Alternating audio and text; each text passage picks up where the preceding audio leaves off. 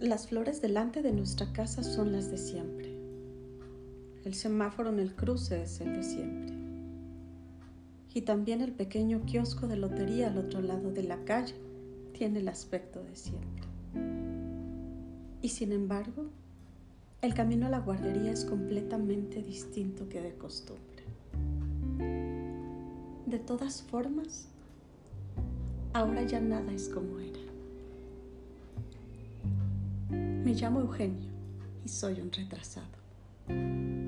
Pero no lo que vosotros quizá pensáis, porque quedarse retrasado no tiene nada que ver con ser tonto.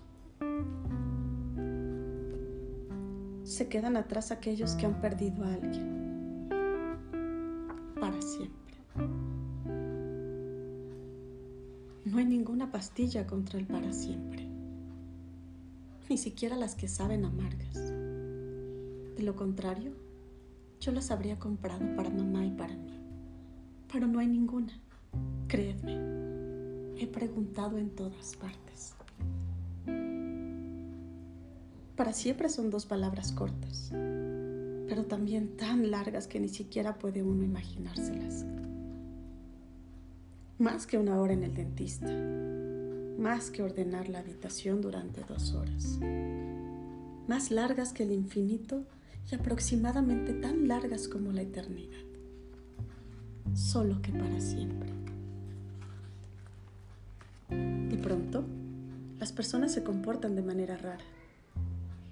Las hay que susurran, que ya no te hablan con normalidad, que te miran de forma extraña y te acarician la cabeza y dicen cosas como, pobre niño, o él era todavía tan joven.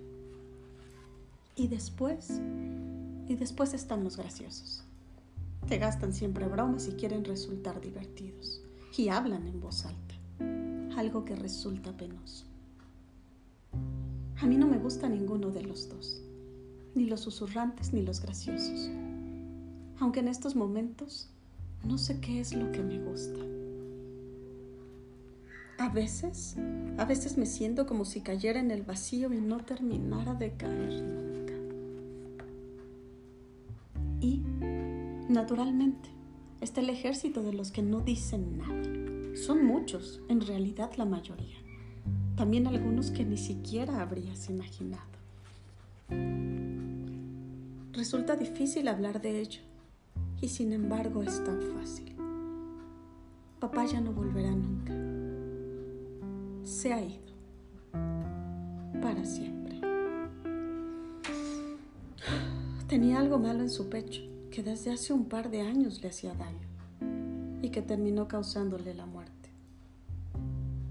Esto hace dos semanas. Es peor que entonces, en el último año cuando mi amigo Fernando se fue para siempre, mucho peor. Nunca más volverá a ser como antes, ha dicho mamá, pero habrá que seguir adelante, aunque sea difícil. Papá siempre está conmigo. No solo en mi foto preferida, no solamente en mi corazón. Yo mismo soy papá. Por lo menos un pequeño trozo. Para siempre.